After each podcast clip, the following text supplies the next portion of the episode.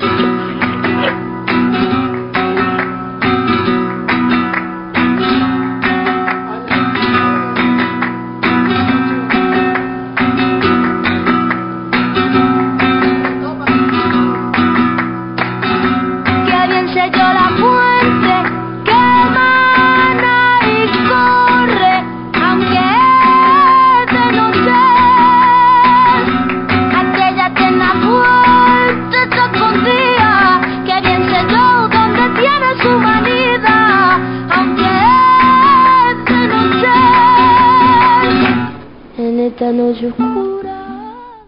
La cocción de los alimentos. Buenas noches, buenas noches, buenas noches. Buenas noches. La cocción de los alimentos, les decía, así arrancaba, es una característica que distingue a los seres humanos de los demás animales. ¿eh? Es saludar también, así que buenas noches. Pero la cocción de alimentos es una cuestión esencial, fundamental. Hay especies que dejan fermentar los alimentos y eso podría considerarse como uno de los mayores acercamientos a la cocción de alimentos que puede experimentar, que pueden experimentar algunos animales, ¿no? Pero se trata de un proceso natural esa fermentación. Ningún animal lleva adelante el proceso de fermentación consciente que ejercemos los seres humanos para hacer desde pan a cerveza, pasando por yogur, encurtidos, quesos, bueno, un larguísimo etcétera. Y eso por no hablar de la cocción propiamente dicha, ¿no? Prender el fuego y luego de fermentar una masa, hacer que esa masa se transforme en pan, por ejemplo. Existe todo un proceso que hace que ingerir un grano duro, que es algo insalubre, bueno, llevando adelante ese proceso, se logre el pan que sea un alimento. Obviamente, luego entra la discusión, una discusión absolutamente válida y necesaria, sobre qué tipo de pan es el que nos alimenta, si el industrial o el artesanal, el de harina blanca refinada o el de harina integral, el de aceleradores de elevado o el de masa madre, y otra vez un larguísimo etcétera. La cocción de alimentos trae también la posibilidad de acumular determinados productos para las épocas en las que no hay cosechas. En los climas muy fríos, por ejemplo, la carne seca, las conservas de vegetales, las frutas deshidratadas o las harinas permiten tener alimentos aun cuando las temperaturas bajan de cero y la nieve impide salir a cazar o a recolectar. Esto que hoy nos parece natural es una revolución que marca la identidad de una especie. Somos los únicos en la naturaleza que podemos hacer eso.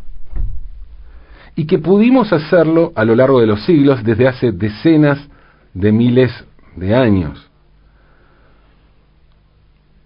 Obviamente los distintos climas condicionaron el desarrollo de estas variantes de cocción. En climas tropicales donde todo el tiempo hace calor, Tal vez bastaba con prender un fuego cada tanto para cocinar algún pescado o un, animal que anduviera por ahí. Pero la vegetación frondosa y variada hacía que bastara con la recolección de frutas y verduras, porque la variedad y la abundancia eran cosas de la naturaleza. En los climas fríos, en cambio, la supervivencia estaba condicionada por el uso de la imaginación. Había que aprovechar el verano para proveerse, pues el invierno era duro.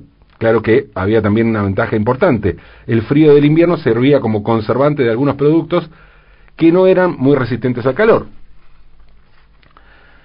En la época en la que no existía la electricidad, es decir, desde el comienzo de los tiempos hasta hace un siglo, era imposible crear hielo.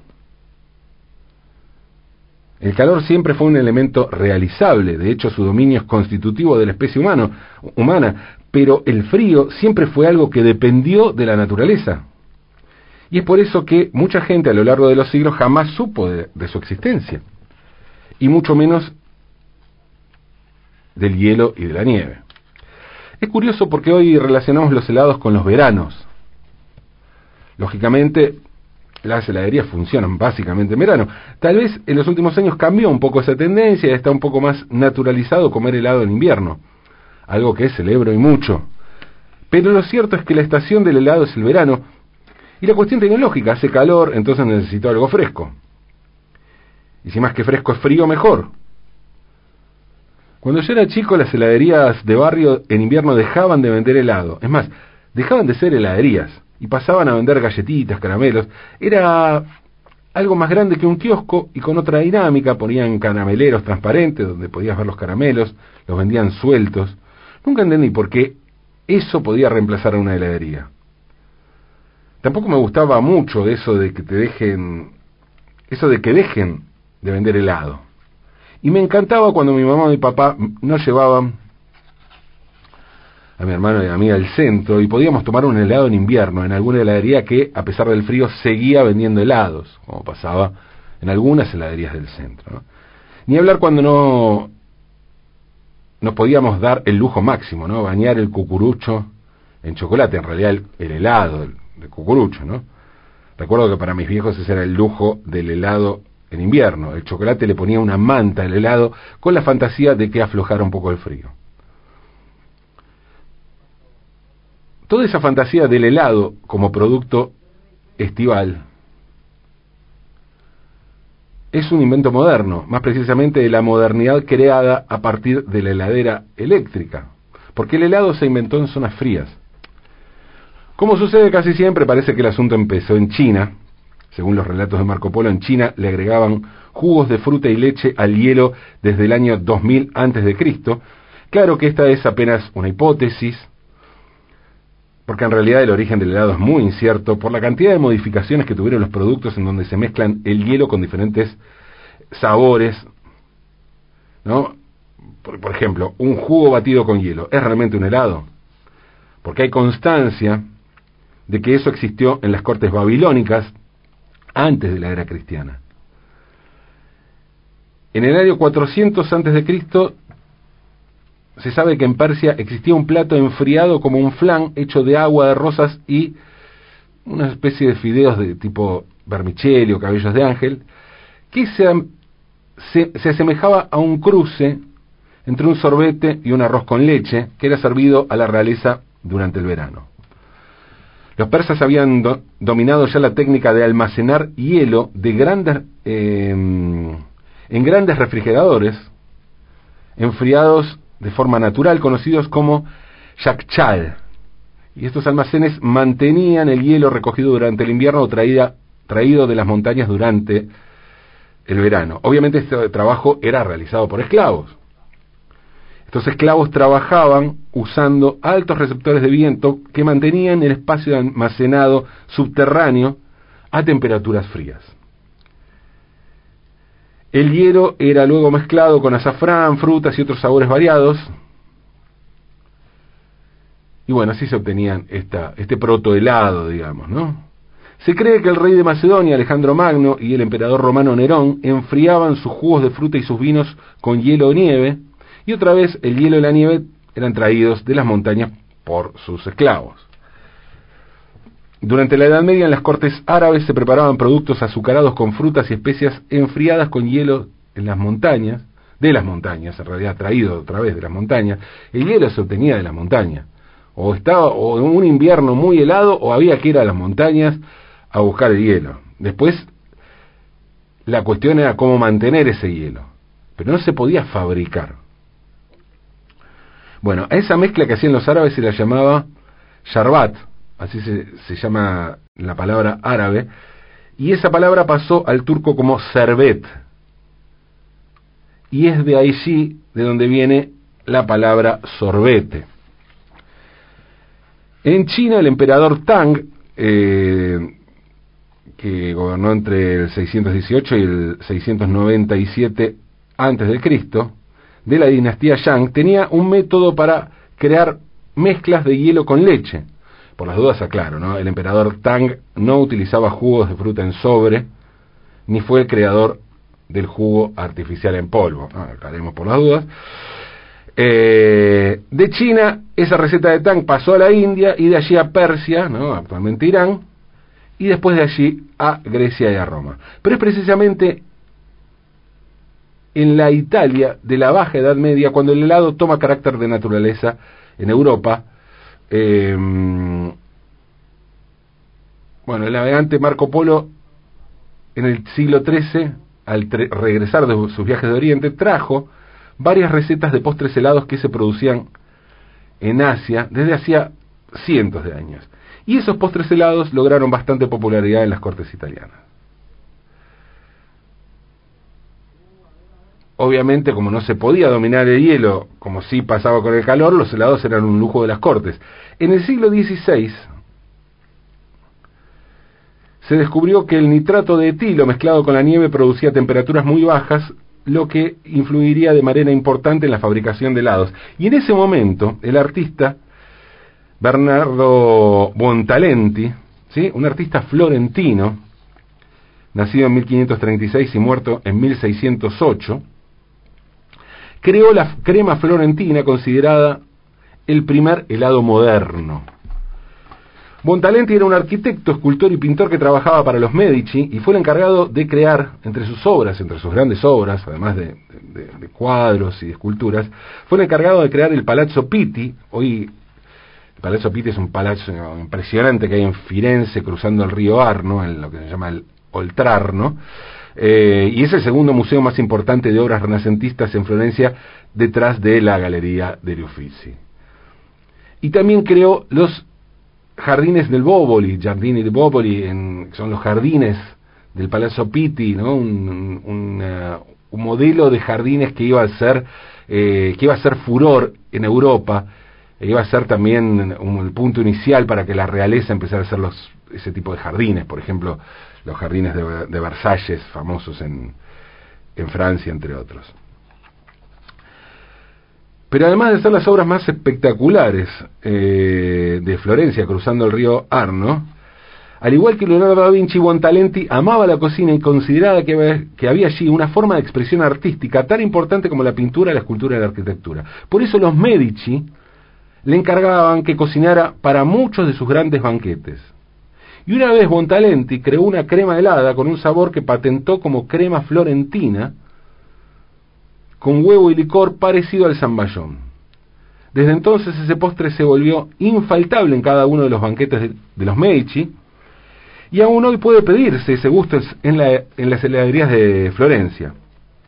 Cuando Catalina de Medici contrajo matrimonio con Enrique II de Francia, ella hizo que su cocinero llevara las recetas de helados a las cortes francesas.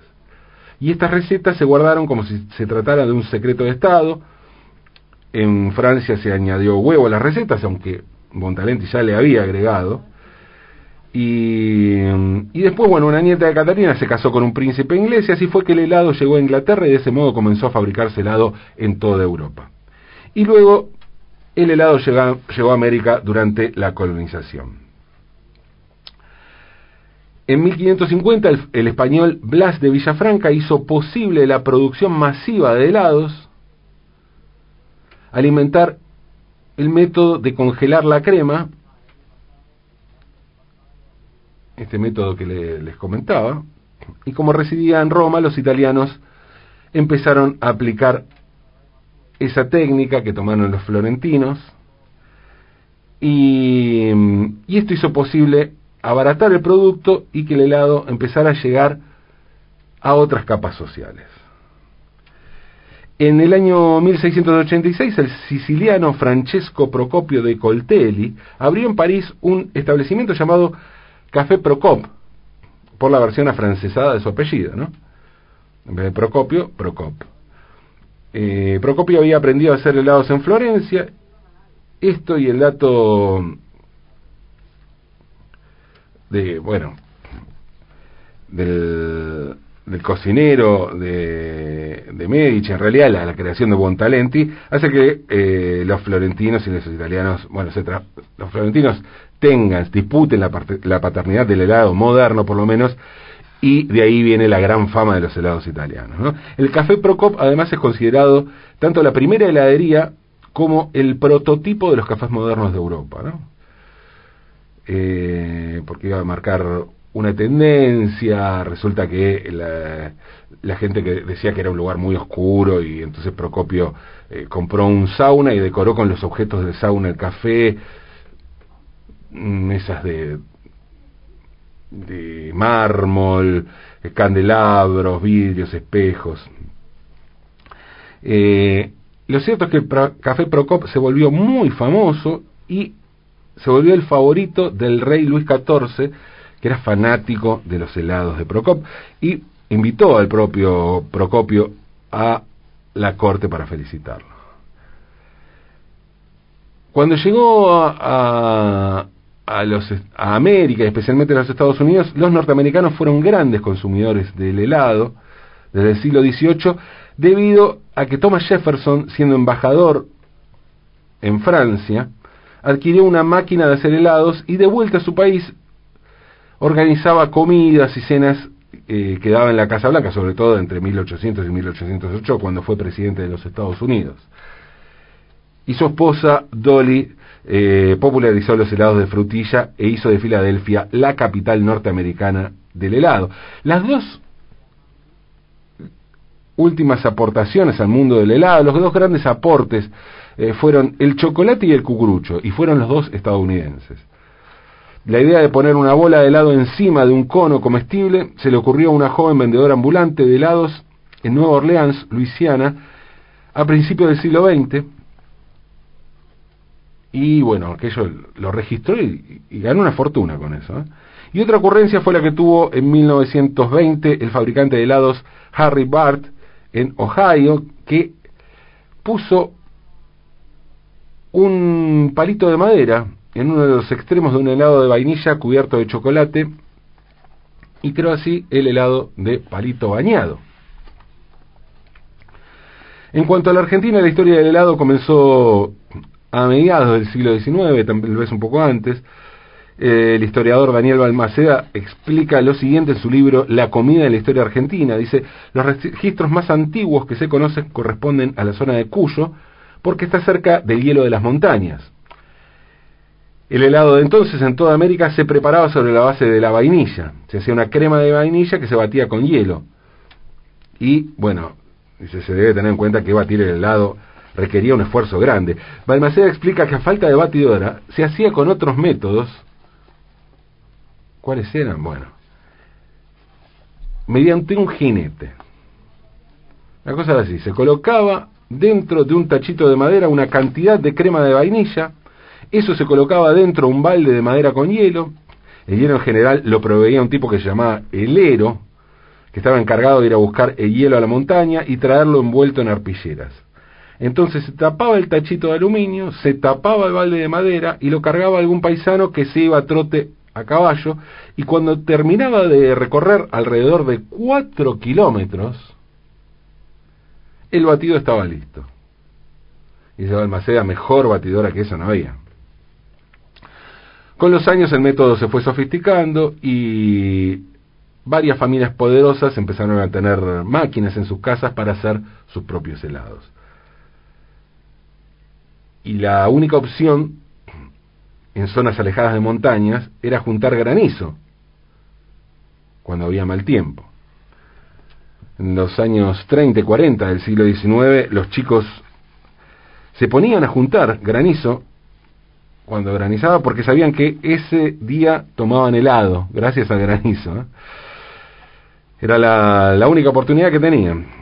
Alrededor de 1860 se empezó a traer hielo de Estados Unidos, hielo de Estados Unidos se traía, y esto, bueno, lo usaban algunas confiterías que vendían cremas heladas porque tenían la máquina para prepararlas. Incluso algunos lo llevaban a domicilio porque la gente no salía o tenía miedo de que se derritiera. En el 1900 la venta de helados se expandió y comenzaron a aparecer los heladeros ambulantes que circulaban en carros. Vendían los helados en vasos de vidrios que el propio vendedor lavaba en unos tachos que llevaba claro, imaginen lo que era esto, ¿no? Hoy sería impensado, en pandemia, un tipo lave en un, en un tacho los, los frascos de vidrio. En fin, bueno, eh, parece que en aquel momento tampoco era muy, muy higiénico eso porque en 1910 se prohibió la venta de helado ambulante por una, mediante una norma municipal por la falta de higiene en los vasos. Alrededor de 1920 llegaron los célebres triciclos que eran usados eh, sobre todo por la marca Laponia, y esto hizo que el helado avanzara para la venta sobre los lugares más alejados del centro. Uno de los próceres en tomar helado fue el general José de San Martín, que tomó helado en Mendoza en verano mientras preparaba la campaña del cruce de los Andes. Recordemos que Mendoza se servía helado en confiterías mucho antes que en Buenos Aires porque tenían el hielo a mano. Sarmiento también tomó helado siendo presidente cuando Urquiza lo convocó a una reunión en el Palacio San José en Entre Ríos. Fue esta reunión fue un momento político muy importante. Incluso si van al Palacio San José, eh, van a ver allí el, lugar donde se hospedó, el cuarto que hicieron especialmente para que se hospedara Sarmiento. La cosa es que Sarmiento y Urquiza no se habían llevado muy bien hasta entonces y decidieron reunirse en 1870 para limar asperezas.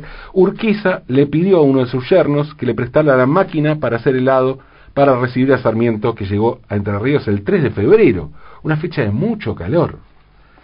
Así que el hombre le mandó la máquina y los productos que se necesitaban para hacerlo.